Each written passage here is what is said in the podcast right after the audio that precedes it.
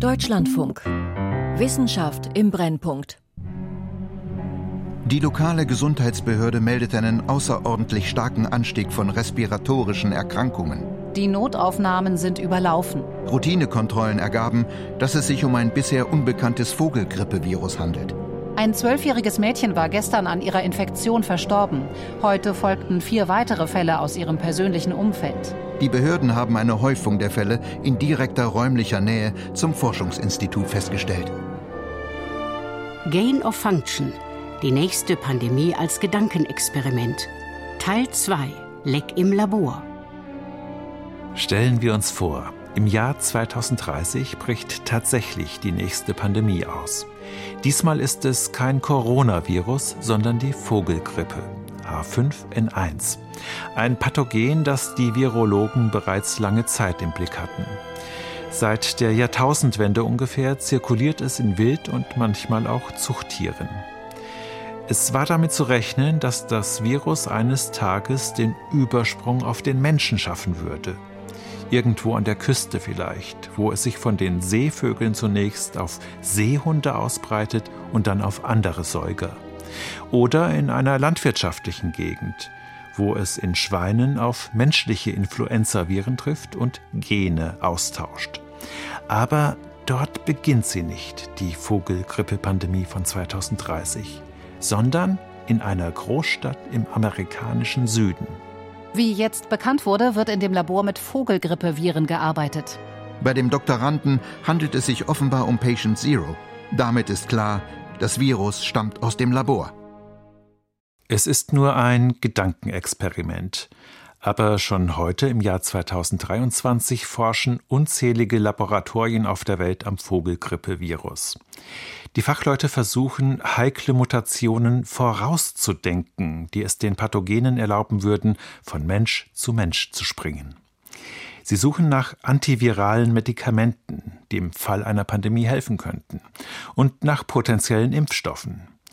Dabei werden die Viren auch genetisch verändert. Es entstehen neue Varianten, teilweise noch gefährlicher als die Ursprungsviren. Gain of Function heißt diese Forschung. Könnte solch ein Erreger, wenn er durch Zufall aus dem Labor entkommt, eine Pandemie auslösen?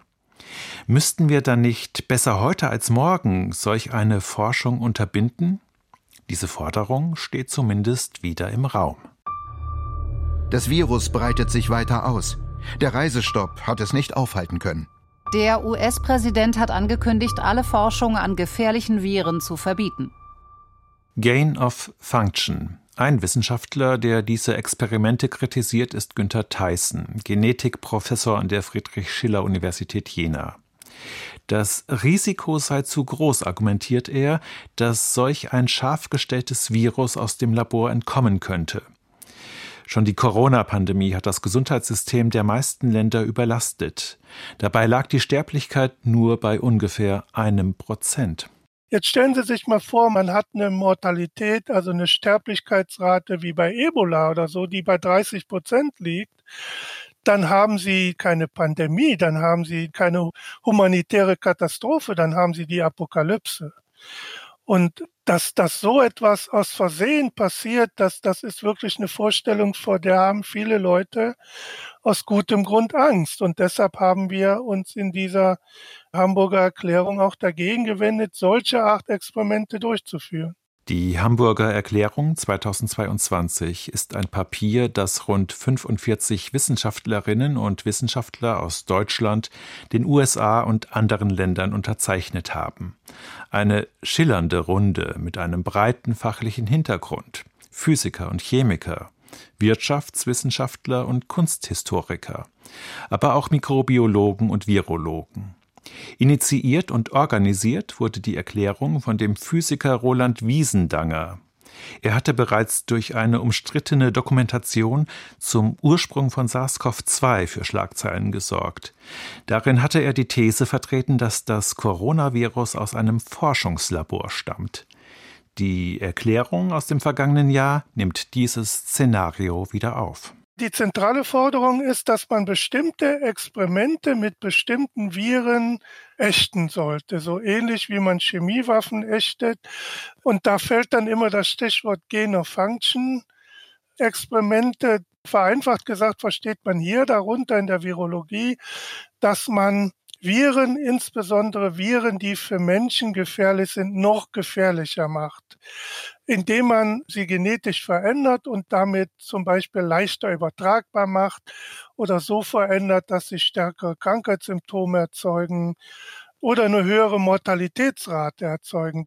Zu groß sei das Risiko eines Laborunfalls, aber auch die Gefahr, dass die Ergebnisse missbraucht werden, wenn zum Beispiel Bioterroristen sich die Resultate und auch die Methoden zunutze machten, die von seriösen Forschern in Fachmagazinen veröffentlicht werden. Ich halte das für eine ernste Gefahr, weil ich bin ja selber Molekularbiologe und ich weiß halt, einerseits ist es nicht geschenkt, auf der anderen Seite ist es relativ einfach, solche Dinge zu tun. Also ich sage dann immer, sagen wir mal, ein gutes Dutzend Leute in einem kleinen Garagenlabor und ein paar Zehntausend Dollar, da kann man dann schon gefährliche Viren selber herstellen.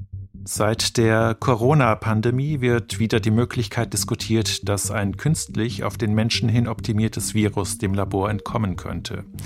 Doch solche Einrichtungen erfüllen hohe Sicherheitsstandards, angepasst an das Risiko, das das Virus darstellt. Je gefährlicher der Erreger, desto höher die biologische Schutzstufe des Labors. Wir können jetzt äh, hier das virologische Gebäude verlassen und gehen dann über eine Brücke das Hochsicherheitslabor ist ja selber ein freistehendes Gebäude, ein eigenes Gebäude, das eben nur über diese Brücke verbunden ist mit diesem Institut für Virologie. Cornelius Rode ist wissenschaftlicher Mitarbeiter am Institut für Virologie der Philipps-Universität Marburg. Gerade befindet er sich auf dem Weg zum BSL-4-Labor, ein virologisches Labor der höchsten Sicherheitsstufe. In Deutschland gibt es nur drei weitere Einrichtungen dieser Art. Der Schwerpunkt in Marburg liegt auf der Arbeit mit Filoviren, also Marburg und Ebola-Viren. Und wir können jetzt bis zu der Brücke eben gehen und dann verlassen wir quasi den normalen Bereich und da kann ich dann nur noch alleine weiter. Von der Brücke aus ist das BSL-4-Labor zu sehen. Ein brauner Kubus mit wenigen Fenstern, mehrere Stockwerke hoch. Im Gebäude herrscht immer ein Unterdruck, erklärt der Forscher. Die Luft wird über eine spezielle Filteranlage nach außen geleitet. Jegliches Material, das aus den Laborräumen nach draußen gebracht wird, muss mit Hitze und hohem Druck behandelt werden, sodass eventuell anhaftende Krankheitserreger zerstört werden. Angefangen von der Dampferzeugung eben für die Sterilisation der ganzen Abfälle und Geräte, aber eben auch von der Luftfilterzentrale, die ein ganzes Stockwerk darstellt, die eben gewährleistet, dass die Abluft über die entsprechenden Filter abgegeben wird und so keine Gefahr entsteht, dass die Viren nach draußen gelangen könnten. Und so kommt es dann, dass am Ende ein ganzes Gebäude notwendig ist, um eben einen Laborbetrieb zu gewährleisten. Cornelius Rode nimmt heute ein kleines Aufnahmegerät unter seinem Schutzanzug mit in das Labor hinein. Hinter der ersten Schleuse wechselt er zunächst seine Straßenkleidung gegen OP-Kleidung. Dann geht es weiter auf dem Weg ins Labor.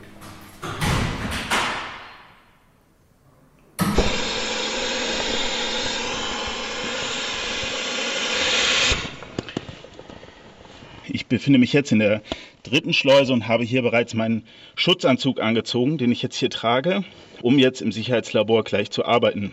Auch im Vollschutzanzug herrscht aus Sicherheitsgründen immer ein leichter Überdruck. Cornelius Rode steckt darin wie in einer großen Blase. Cornelius an Backup und Technik, Radio Check. Hier bekomme ich dann eine Bestätigung von den Kollegen, die draußen auf mich aufpassen und mich unterstützen bei meiner Arbeit, ob alles soweit in Ordnung ist und sie mich hören.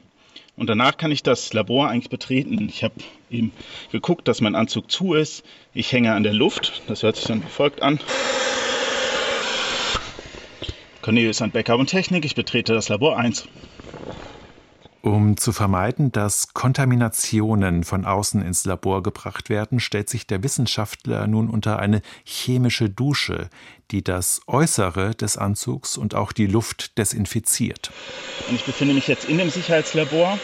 Äh, wir haben das Glück, dass wir hier Fenster haben, äh, über die wir auch nach draußen gucken können und so auch das Tageslicht mitbekommen. Ansonsten ist das hier natürlich ein, ein sehr äh, klar strukturierter Laborraum, in dem ich mich jetzt befinde, ähm, mit mehreren identisch aufgebauten Boxen. Wenn wir uns jetzt durchs Labor bewegen, so wie ich gerade, dann müssten wir uns immer von einem Luftschlauch an den nächsten anstöpseln, da die Luftschläuche natürlich nicht durch die Türen mitgehen können. Wer in einem Hochsicherheitslabor arbeitet, ist umfassend geschult in den Vorschriften und Abläufen. Im Marburger Hochsicherheitslabor ist es daher noch nie zu einem kritischen Vorfall gekommen.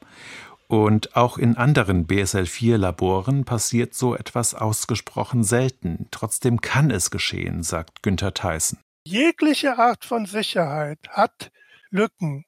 Ich misstraue auch nicht der Luftfahrt. Ich weiß aber, dass trotzdem pro Jahr ein paar Flugzeuge abstürzen. Das heißt, es ist überhaupt unmöglich, alle Verkettungen unglücklicher Umstände zum Beispiel auszuschließen.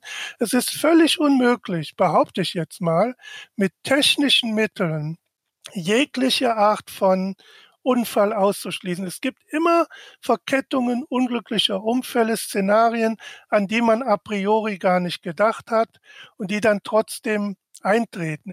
Am Bernhard-Nocht-Institut kam es im Jahr 2009 zu einem Zwischenfall in einem deutschen BSL-4-Labor. Eine Mitarbeiterin hatte sich durch drei Paar Handschuhe hindurch mit einer Nadel minimal verletzt. Die Kanüle war leer, aber zuvor hatte sie Ebola-Viren enthalten. Und so wurde die Frau unter Quarantäne gestellt und mit einem experimentellen Impfstoff behandelt. Nach drei Wochen stand fest, sie hatte sich nicht infiziert. Das Beispiel zeigt, wie professionell alle Beteiligten mit dem Vorfall umgegangen sind. Doch davon könne man nicht immer ausgehen, sagt Günther Theissen und verweist auf den menschlichen Faktor. Selbst wenn Sie perfekte technische Sicherheit herstellen könnten, dann kann es immer noch auch mal einen frustrierten Mitarbeiter geben oder jemanden, der irgendwie jemand anderen erpressen will. Das heißt, selbst bei perfekter technischer Sicherheit kann es immer jemanden geben, der das umgeht, jemand, der da arbeitet und eben dann entsprechende Gefahrenszenarios heraufbeschwört. Also zu glauben, man könne sozusagen durch diese technischen Maßnahmen alle Gefahr abwenden, das halte ich für naiv. Das ursprüngliche SARS-Coronavirus 1 aus den Jahren 2002, 2003 ist bereits mehrfach aus dem Labor entkommen, unter anderem in Peking im Jahr 2004. Und ein Grippevirus, das mindestens 500.000 Menschen das Leben gekostet hat, könnte möglicherweise aus einem Impfstofflabor entwichen sein. Die ersten Fälle wurden 1977 in der Sowjetunion gemeldet. Das Erbgut des Erregers zeigte auffällig viele Übereinstimmungen mit einem Influenzavirus, das 20 Jahre zuvor noch vorherrschte. Es scheint daher wahrscheinlich, dass es all diese Jahre nahezu unverändert in einem Labor überdauert hatte. Doch wohlgemerkt, keines dieser Viren ist durch Gain-of-Function-Forschung entstanden. Dieser Verdacht wurde nur in Verbindung mit SARS-CoV-2 geäußert. This is certainly not going to be das ist ein uh, Problem, das uns sicher noch einige Zeit begleiten wird. Wir kennen noch immer nicht den Ursprung der Pandemie. Für mich gibt es da ein Fazit. Diese ganze Diskussion, ist das Coronavirus einem Labor entkommen oder hat es irgendwas mit Forschungsaktivitäten zu tun? Die Sache ist doch die, es hätte so gewesen sein können. Also müssen wir sicher gehen, dass wir Schutzmaßnahmen für die Zukunft treffen. Philippa Lanzos forscht am King's College London zu Fragen der Biosicherheit. Sie gibt unter anderem den Global Biolabs Report heraus. Darin sammelt sie Informationen zu biologischen Sicherheitslaboren auf der ganzen Welt. Sie hat knapp 60 sogenannte BSL 3 Plus Labore identifiziert. Das sind Einrichtungen der Sicherheitsstufe 3, bei denen zusätzliche Maßnahmen umgesetzt wurden. In ihnen werden typischerweise hochpathogene Vogelgrippeviren untersucht. Knapp 70 BSL-4-Labore verzeichnet der Bericht außerdem, also Einrichtungen mit der höchsten Sicherheitsstufe. Davon sind 15 in Planung und drei im Bau. Well, generally it's public health related research. So most of these labs are working on Hauptsächlich geht es in diesen Einrichtungen um Forschung im Bereich Public Health, krankmachende Viren und Bakterien zu finden und zu beschreiben. Einige Labore dienen der biologischen Verteidigung im militärischen Bereich, manche im Zivilbereich, für die Abwehr von Pandemien zum Beispiel. Und eine sehr, sehr kleine Zahl der Labore wird privat betrieben. Die meisten der BSL-4-Labore sind eher klein, nicht viel größer als ein Tennisplatz. Sie verteilen sich auf 27 Länder. Sie sind nicht gleichmäßig verteilt, aber es gibt sie nahezu in allen Regionen der Erde. Die höchste Konzentration dieser Labore findet sich in Europa, weil hier viele Länder eines oder sogar mehrere davon besitzen. Wenn wir auf Einzelstaaten schauen, befinden sich die meisten in den USA. Und in den vergangenen Jahren haben wir gesehen, dass ihre Zahl besonders in Asien wächst. Expansion of these labs in Asia particularly. Und dafür dürfte auch die Corona-Pandemie mitverantwortlich sein. Sie hat vielen Regierungen vor Augen geführt, wie wichtig solche Institutionen sind. Doch je mehr Labore dieser Art aus dem Boden schießen, desto höher ist auch das Risiko einer unbeabsichtigten Freisetzung, sagt Philippa Lanzos. There is going to be ein Schwerpunkt wird in den kommenden Jahren auf der Biogefahrenabwehr liegen. Vorbereitungen für zukünftige Pandemien oder große Krankheitsausbrüche. Das bedeutet, dass in Zukunft höchstwahrscheinlich sehr viel mehr von diesen Laboren gebaut werden. Und daher sollten wir wirklich sicher gehen, extra sicher, dass diese Einrichtungen keine Gefahr darstellen, dass alle Sicherheitsmaßnahmen eingehalten werden und die Menschen gut ausgebildet sind, die dort mit gefährlichen Krankheitserregern arbeiten. measures in place to make sure they can work safely and securely. Doch gerade für Länder, die bisher wenig Erfahrung haben mit dieser Forschung und der Risikoabschätzung, bedeutet das eine Herausforderung. Die WHO hat ein Papier herausgegeben, das diesen Staaten eine Handreichung sein soll im Umgang mit sicherheitsrelevanter Forschung. Das Global Guidance Framework for the Responsible Use of the Life Sciences. Aber wie weit, wenn überhaupt, diese Vorschriften vor Ort umgesetzt werden, das ist von Land zu Land unterschiedlich. Denn das Papier stellt kein rechtlich bindendes Dokument dar. Und eine zentrale internationale Aufsichtsbehörde existiert auch nicht. That is very surprising. But yes, there is no das klingt jetzt überraschend, aber ja, es gibt kein internationales Organ, das dazu berechtigt wäre, die Zahl dieser Labore zu überwachen, sie zu regulieren, zu beaufsichtigen oder zu inspizieren. Darüber wird nun diskutiert.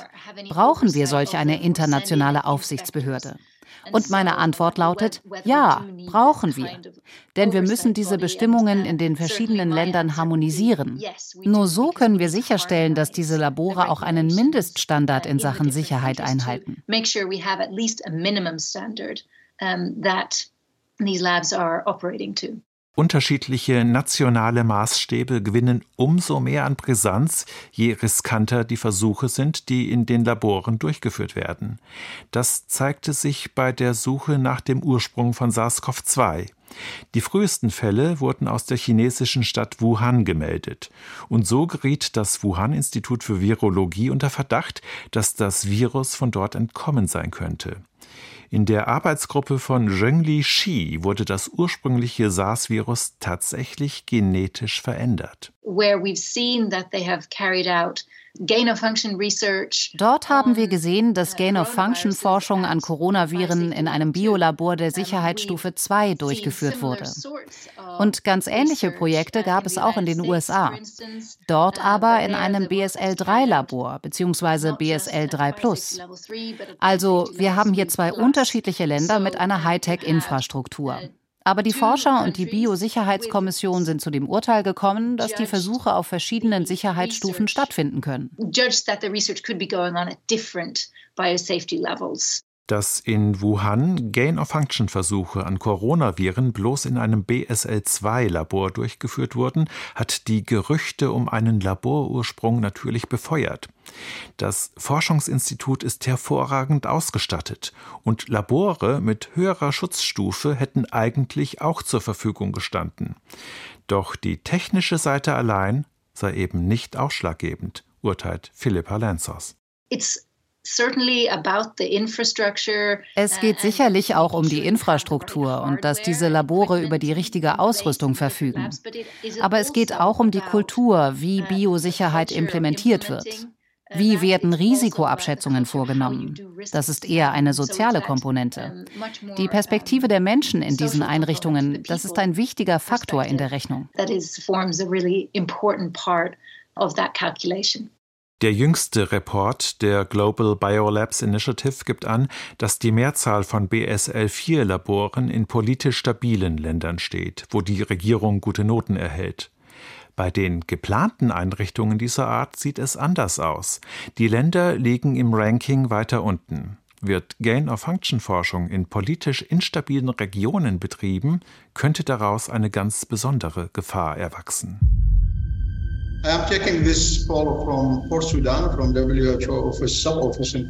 Der 25. April 2023. Nima Said Abid, der für den Sudan zuständige WHO-Vertreter, wird zu einer Videopressekonferenz zugeschaltet.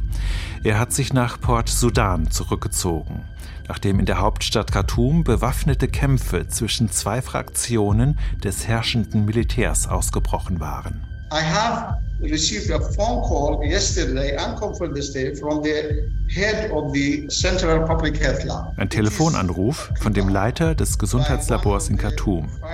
Eine der beiden Konfliktparteien hat das Gebäude besetzt und die Mitarbeiter vertrieben. Im Labor befinden sich Proben von Polio, Masern und Cholera. So there is a huge biological risk associated with the occupation of the Central Public Health Lab in Khartoum by one of the uh, fighting parties. Imar Said Abid spricht von einem gewaltigen biologischen Risiko, das mit der Besetzung des Labors verbunden ist. Dabei handelt es sich noch nicht einmal um ein Sicherheitslabor, in dem hochansteckende Pathogene untersucht werden. Die Krankheitserreger, die er genannt hat, sind im Sudan sowieso verbreitet. Aber der Vorfall macht deutlich, was passieren könnte, wenn sich in einem politisch instabilen Land ein Gain-of-Function-Labor befände. Die Westfälische Wilhelms-Universität, das Institut für molekulare Virologie. Hier leitet Linda Brunotte eine Forschungsgruppe, die sich vor allem mit Grippe und Coronaviren beschäftigt. Außerdem ist sie die Vorsitzende der Kommission Virologische Forschung mit Dual-Use-Potenzial der Gesellschaft für Virologie, GFV. Dual Use, das ist Forschung mit einem Janusgesicht. Und dazu gehört auch die Gain-of-Function-Forschung. Sie kann dabei helfen, sich auf eine Pandemie vorzubereiten, oder aber sie könnte im Grenzfall sogar eine Pandemie auslösen, unbeabsichtigt oder mit Vorsatz. Das ist eigentlich das Spannungsfeld, in dem wir uns bewegen. Natürlich haben wir eine Forschungsfreiheit, aber diese Freiheit führt eben auch zu einer gewissen Verantwortung. Und hier haben wir vor allem in Deutschland eine ganz starke Diskussion dann geführt darüber, wie können wir das Verantwortungsbewusstsein für das Risiko dieser Versuche in der wissenschaftlichen Gemeinschaft eigentlich stärken. In Deutschland sorgen Gesetze und Verordnungen für ein hohes Maß an Sicherheit. Und an nahezu jeder Hochschule existieren mittlerweile sogenannte KEFs, Kommissionen für Ethik in der Forschung. Sie helfen dabei, das Risiko eines Vorhabens zu beurteilen. In anderen Ländern ist diese Kultur möglicherweise weniger stark ausgeprägt. Hier sieht Linda Brunotte aber auch eine Chance. Hier ist es tatsächlich sehr wichtig, dass man einen Schwerpunkt darauf legt, auf die internationale Kommunikation in der Wissenschaft. Das heißt, man sollte Wissenschaftler aus anderen Ländern auf gar keinen Fall ausschließen, sondern man sollte eigentlich eher den Austausch auch von Wissenschaftlern, den internationalen Austausch auch fördern. Ich denke, wenn wir Wissenschaftler einladen, bei uns zu forschen, unsere regulatorischen Mechanismen auch kennenzulernen, unsere Risikobewertung Bewertung eben auch zu praktizieren, dass das ein, eine ganz große Chance bietet, um halt eben unsere moralischen Vorstellungen und ethischen Vorstellungen eben auch weiter zu transportieren. Dazu gehört auch Alternativen zu Gain-of-Function-Experimenten zu erproben. Zum Beispiel Loss-of-Function-Versuche. Dabei wird ein Gen gezielt blockiert, um zu sehen, welche Funktion es erfüllt. Oft reicht es auch, den relevanten Teil oder das relevante Merkmal eines Virus zu untersuchen. Das können zum Beispiel die Moleküle an der Oberfläche sein. Beim Coronavirus etwa das Spike-Protein, mit dem der Erreger sich Zugang zu den Körperzellen verschafft. Diese Oberflächenproteine können in ein sogenanntes Pseudovirus übertragen werden, das selbst nicht vermehrungsfähig ist und somit keinerlei Gefahr darstellt. Auf diesem Weg lässt sich dann untersuchen, welche Folgen es für den Krankheitsverlauf hat, wenn in dem Protein Mutationen auftreten. Linda Pronotte schaut sich beim Grippeerreger eine andere Komponente des Virus an, die für die krankmachende Wirkung mitverantwortlich ist. Die molekulare Kopiermaschine, mit der das Virus in den Körperzellen seine eigenen Erbanlagen vervielfältigt. Die sogenannte Polymerase, ebenfalls ein Protein. Und wenn man Mutationen in diese Proteine einfügt, dann besteht halt eben das Risiko, dass man die Funktion dieser Polymerase verändert, verschlechtert oder verbessert. Ganz oft kann man das vorher gar nicht vorhersagen. Einen Hinweis können alternative Testsysteme geben, bei denen nur diese Kopiermaschine isoliert vom Rest des Virus in Zellen in der Petrischale hergestellt wird. Die Kopiermaschine lässt sich dann Schraube für Schraube, Zahnrädchen für Zahnrädchen abwandeln. Das sind ganz wertvolle Werkzeuge ähm, für unsere Forschung. Nichtsdestotrotz ersetzen sie nicht die Versuche im Vollvirus. Denn wie sich eine einzelne Mutation auf die Eigenschaften des Virus auswirkt, ist auch vom Gesamtgenom des Erregers abhängig. Auf das abschließende Experiment mit dem veränderten Virus selbst kann also nicht verzichtet werden. Das muss dann aber wieder unter allen Regularien und Sicherheitsvorschriften stattfinden, sagt die Forscherin. Solche Gain-of-Function-Versuche nun zu echten, wie zum Beispiel in der Hamburger Erklärung gefordert, sei in gewisser Weise nachvollziehbar. Denn seit Beginn der Pandemie wurde diskutiert, ob das Coronavirus aus einem chinesischen Labor entkommen ist. Ich denke, diese Forderung speist sich aus einer Angst heraus, die während dieser Pandemie auch entstanden ist. This research matches, indeed epitomizes, the definition of gain of function research, done entirely in Wuhan. That name gets further and further away from China as opposed to calling it the Chinese virus. What was, let me finish. Take an animal virus and you increase its transmissibility to humans. Right. You're saying that's not gain of function? Yeah, that is correct. We are the first state in the United States to ban formally Die Risikowahrnehmung stand wieder im Vordergrund, über die Sicherheitsmaßnahmen jedoch wurde wenig gesprochen. Besonders polarisiert und politisiert wurde die Diskussion in den USA geführt. Der republikanische Gouverneur von Florida, Ron DeSantis, hat das Thema für sich entdeckt. Im Mai dieses Jahres wurde Gain-of-Function-Forschung an potenziellen Pandemiekeimen in seinem Bundesstaat verboten. Texas und Wisconsin haben ähnliche Gesetzentwürfe eingebracht. Und in Washington wird im Kongress darüber debattiert, die Finanzierung jeglicher Gain-of-Function-Forschung aus Bundesmitteln zu verbieten. Martin Schwemmle, Virologe an der Universität Freiburg, befürchtet eine ähnliche Diskussion auch in Europa.